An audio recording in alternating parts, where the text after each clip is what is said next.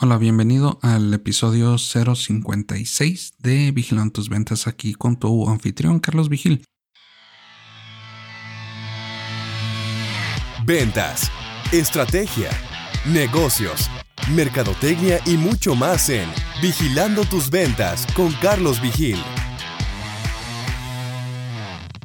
Y pues vamos a iniciar con este tema de qué pasa si pierdo mi cuenta de Google Ads, que es algo que frecuentemente me están preguntando. Eh, aquí con este tema es algo, pues nomás para que quede muy claro. Si de alguna forma tú pierdes el acceso o no recuerdas tener el acceso a tu cuenta de Google Ads, la mejor recomendación es de que trates de recuperarla. Digo, no importa si tú estuviste invirtiendo un mes o seis meses o un año, cinco años, entre más tiempo, pues mayor la importancia de recuperar esa cuenta, porque dentro de cualquier cuenta, de toda la inversión que tú hayas realizado, hay un historial que se va reflejando dentro de esa misma cuenta y ese historial se refleja en pues en pocas palabras te lo puedo poner de esta forma. Google dice, bueno, esta persona, esta empresa, esta cuenta lleva más tiempo invirtiendo, entonces le puedo dar mejores beneficios. Y en cuanto a mejores beneficios me refiero a que el costo por clic de tu inversión pues salga más económica. En pocas palabras, pues esos son los beneficios que todo el mundo quiere, ¿no? Que a fin de cuentas, si el hecho de tu invertir dentro de la cuenta o dentro de la plataforma de Google Ads pues no es algo económico y más si tú estás invirtiendo en el buscador, que es lo más costoso, digámoslo de esa forma.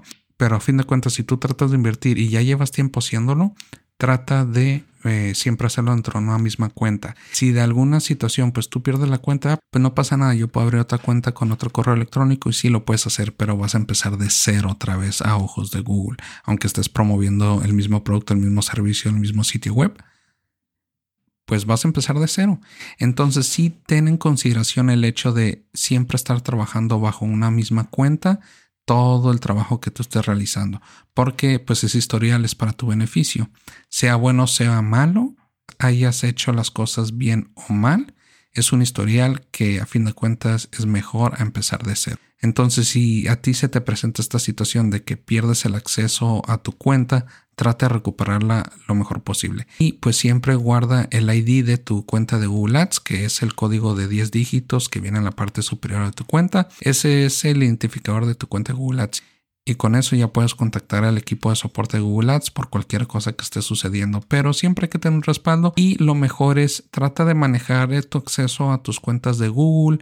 Eh, más que nada si es a nivel empresarial, a tu cuenta de de Google Ads, del Google Tag Manager, de Google Analytics, con la misma cuenta de Gmail, ya sea personal o de la empresa, lo que tú estés manejando, y pues así es mucho más difícil de que vayas a perder el acceso a cierta información.